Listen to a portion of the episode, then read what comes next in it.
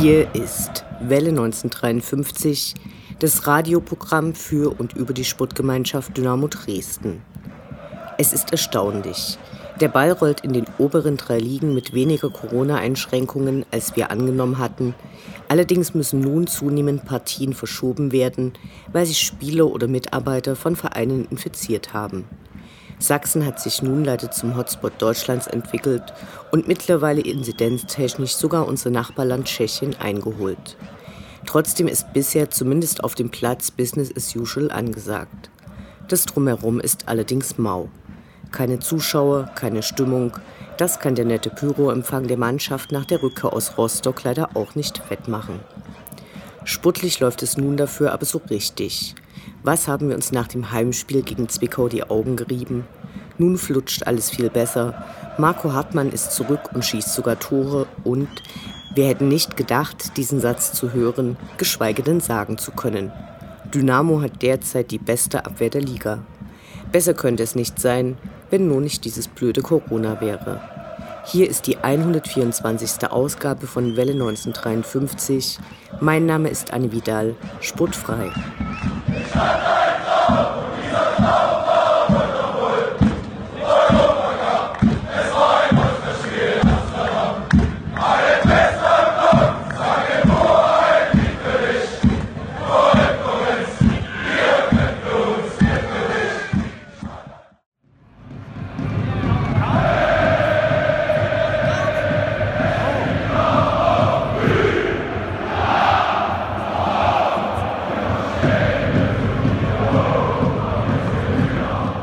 Der Blick zurück.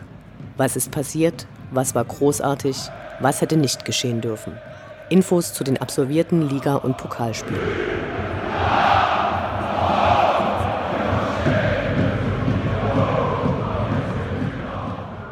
Elfter Spieltag, 21. November, Sonnabend 14 Uhr, Hansa Rostock gegen die Sportgemeinschaft Dynamo Dresden und zwölfter Spieltag, 25. November, Mittwoch 19 Uhr, Sportgemeinschaft Dynamo Dresden gegen die Spielvereinigung Unterhaching.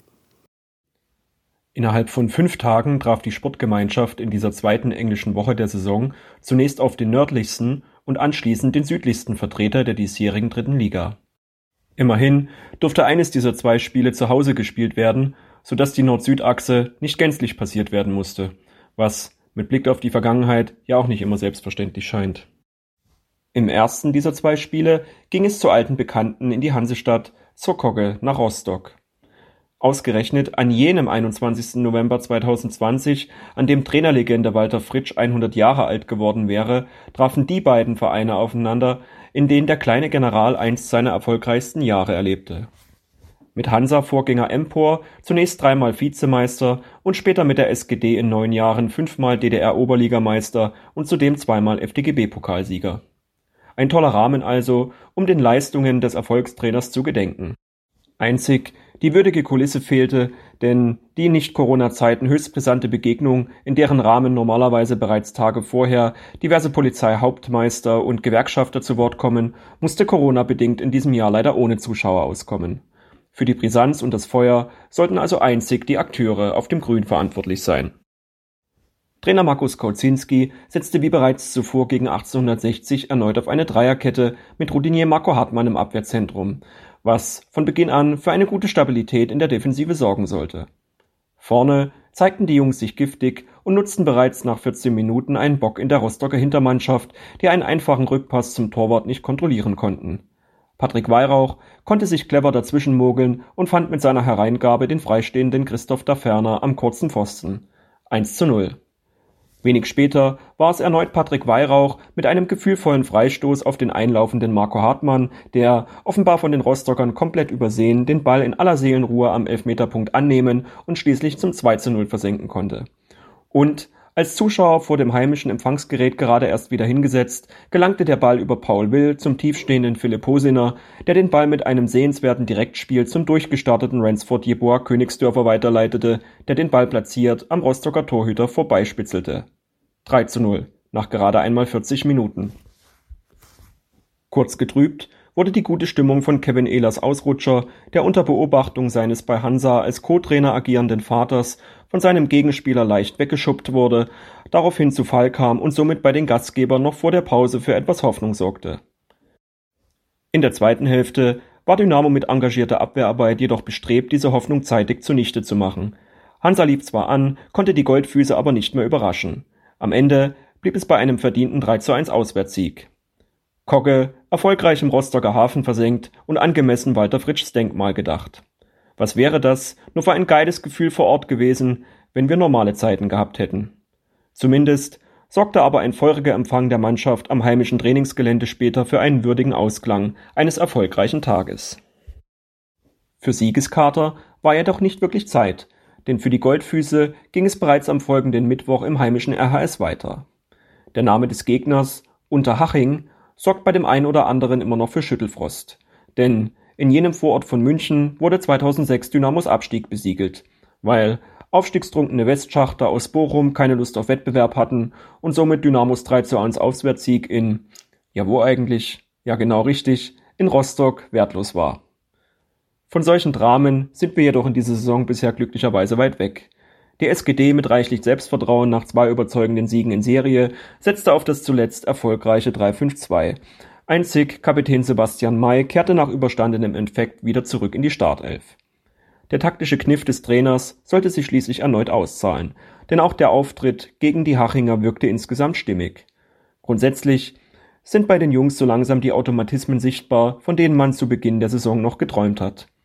Zwar begann das Spiel in den ersten Minuten noch etwas holprig, aber umso wichtiger, dass nun auch mit den Standards ein sehr entscheidendes Element ins Spiel integriert werden konnte denn erneut brachte ein ruhender Ball das wichtige Führungstor. Patrick Weihrauch, gegen Rostock bereits doppelter Vorbereiter, fand diesmal erneut den freistehenden Marco Hartmann, der wie schon gegen Hansa eiskalt verwandelte. Zwar zeigte Harty in zwei weiteren Spielszenen, dass ihm zum Torschützenkönig dann doch noch ein Mühe fehlt, doch zwei Tore in zwei aufeinanderfolgenden Spielen ist für einen von nicht wenigen bereits abgeschriebenen Abwehrspieler sehr beachtlich.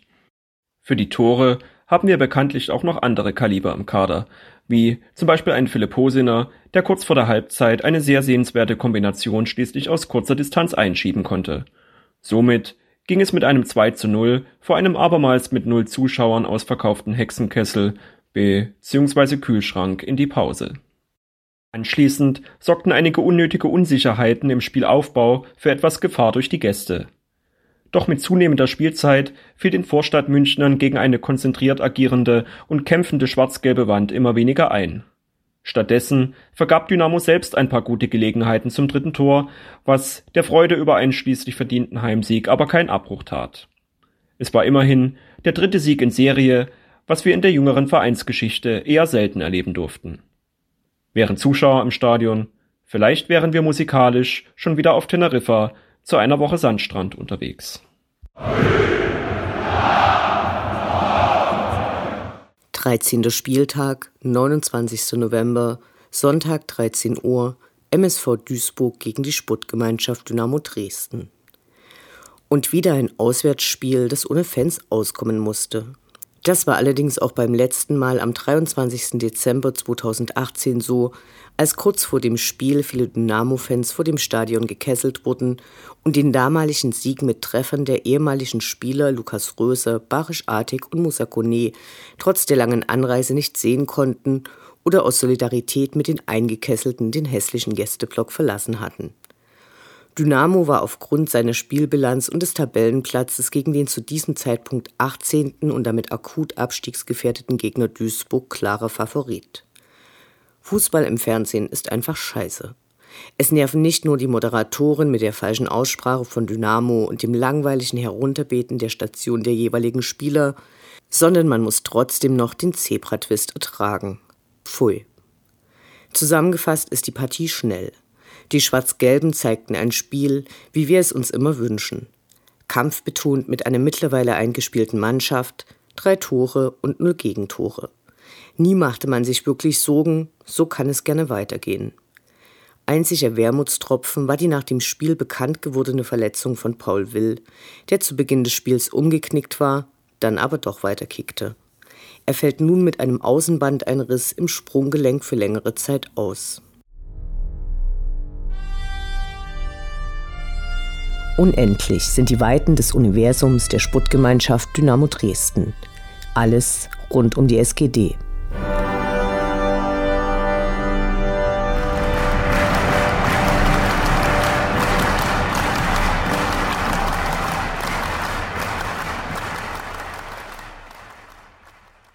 4800 Dynamo-Fans nahmen an einer Umfrage zur Mobilität rund um Stadionbesuche teil. Initiiert wurde die Befragung durch die Fangemeinschaft Dynamo Dresden. Die SG Dynamo Dresden, die Landeshauptstadt Dresden, die Fangemeinschaft Dynamo, die Gläserne Manufaktur von Volkswagen sowie die Stadion Dresden Projektgesellschaft bilden bis zum Sommer 2021 eine Partnerschaft zum Thema Mobilität. Ziel ist die Verbesserung der An- und Abreisebedingungen vor allem an Spieltagen. Zu beantworten waren dabei sehr private Fragen, wie zum Beispiel wo und wie lange man sich üblicherweise in der Nähe des Stadions herumtreibt und wie man anschließend gedenkt, nach Hause zu kommen. Eine aus unserer Sicht unterstützenswerte Initiative, wenn in Zukunft die Taktzeiten für Straßenbahnen nicht schon zwei Stunden nach Dynamo-Siegen auf 20 Minuten heruntergeschraubt werden und man volltrunken dringend zu Hause auf die Toilette möchte. Unsere Gefühle beim Beantworten der Fragen bewegten sich im Spektrum schwelgende Nostalgie bis heftige Ernüchterung, wenn wir zurückdenken, wann wir das letzte Mal ein Spiel unter Normalbedingungen besuchen konnten. Fuck Corona auf die Zukunft.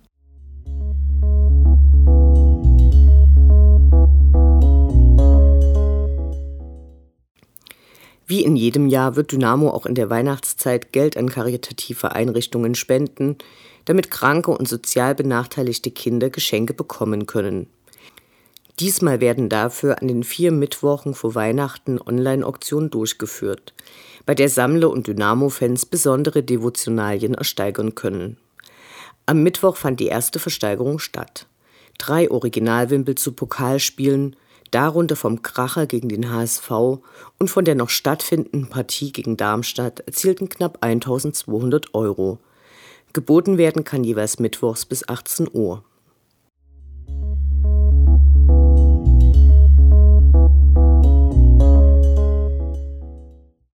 Das Fanprojekt Dresden hatte mit Hilfe von Dynamo, das ihren Aufruf unterstützte, eine große Anzahl von Schlafsäcken, Isomatten und warmen Wintersachen für wohnungslose Menschen in der Stadt eingesammelt, die nun der Verein Dresden Drehbehilfe e.V. verteilen wird.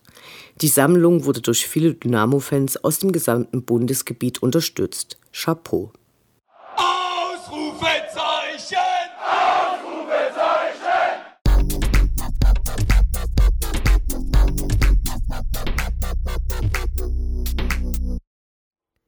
Der Blick nach vorn. Die nächsten Spiele, die nächsten Termine. Hoffnung und Zuversicht. Niederlage oder Ufter.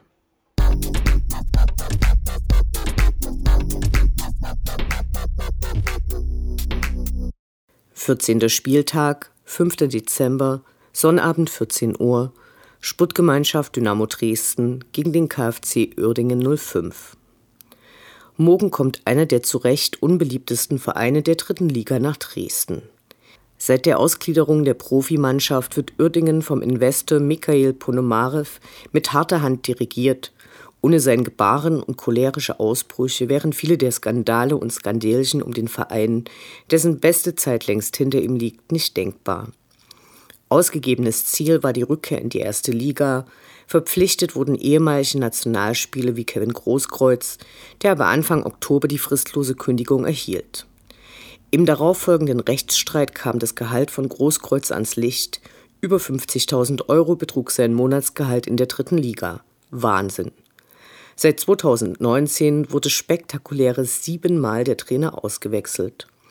Am Mittwoch trat ihr Geschäftsführer Frank Strüfe zurück. Schulden gibt es ohne Ende, Spielergehälter wurden nicht gezahlt. Zudem hat der Club Mietrückstände bei Fortuna Düsseldorf, wo sie ihre Heimspiele austragen, weil die Grotenburg nicht nutzbar ist. Derzeit stehen sie mit 15 Punkten auf Platz 12. Die Favoritenrolle ist also klar. Hoffen wir, dass unsere Spieler nicht kaputt getreten werden. Der Rasen wird hinterher eh ausgewechselt. 15. Spieltag, 12. Dezember, Sonnabend 14 Uhr, Halscher FC gegen die SGD. Endlich mal wieder ein Ostduell, leider wieder ohne uns. Das letzte Auswärtsspiel dort war eine der aufregenderen Fahrten und fand im Februar 2016 statt. Katz- und Maus-Spiele mit der Polizei, ein lange blockierter Einlass, emotionale Gesänge bis weit nach Abpfiff. Damals gab es ein 0 zu 0, Dynamo blieb damit auf dem ersten Platz der Tabelle. Man kann überall gute Omen finden, wenn man nur lange genug sucht. Allerdings sollten wir unsere Erwartungen ein wenig dämpfen. Bei den Hallensern läuft es derzeit sehr gut. Sie stehen auf Platz 5 und haben mit Terence Boyd einen äußerst erfolgreichen Torschützen in ihren Reihen und nach einem schwachen Beginn in den letzten sechs Spielen drei Siege und drei Unentschieden erzielen können. Bitter, die eigene Mannschaft nicht vor Ort nach vorne schreien zu können. Hoffen wir, dass unsere Spieler den Gegner vernaschen, wie wir eine Schachtel Halorenkugeln. Guten Appetit! 16. Spieltag, 15. Dezember, Dienstag 19 Uhr, Sportgemeinschaft Dynamo Dresden gegen den SC Verl. Der SC Verl spielt diese Saison erstmals in der dritten Liga, nachdem sie sich in der Relegation gegen Lok Leipzig durchgesetzt hatten. Vier Partien gab es bisher gegen den dreifachen Westfalen-Pokalsieger, die fanden in der Regionalliga Nord statt. Hoffen wir, dass dieses Spiel nicht die erste Niederlage gegen diesen farblosen Gegner markiert. Bekanntester Spieler ihres Kaders dürfte zweifelsohne Justin Eilers sein. Wir drücken den Schwarz-Gelben die Daumen für einen Sieg. Dynamo Allee.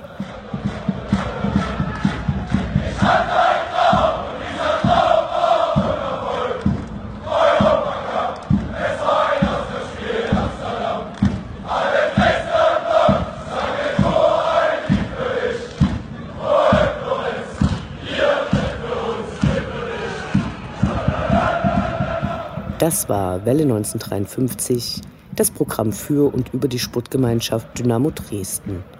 Eine neue Sendung über die SGD, uns, die Fans und alle Neuch- und Widrigkeiten auf dem Weg zum Europapokal gibt es in zwei Wochen bei Coloradio und zum Nachhören im Internet auf welle1953.net als Podcast, den ihr selbstverständlich abonnieren könnt, um keine Sendung zu verpassen.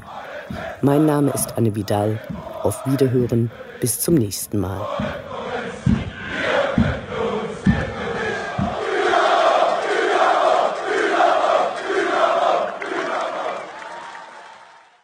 Schatz, ich bin neu verliebt. Was? Da drüben. Das ist er. Aber das ist ein Auto. Ja, eben. Mit ihm habe ich alles richtig gemacht. Wunschauto einfach kaufen, verkaufen oder leasen. Bei Autoscout24. Alles richtig gemacht.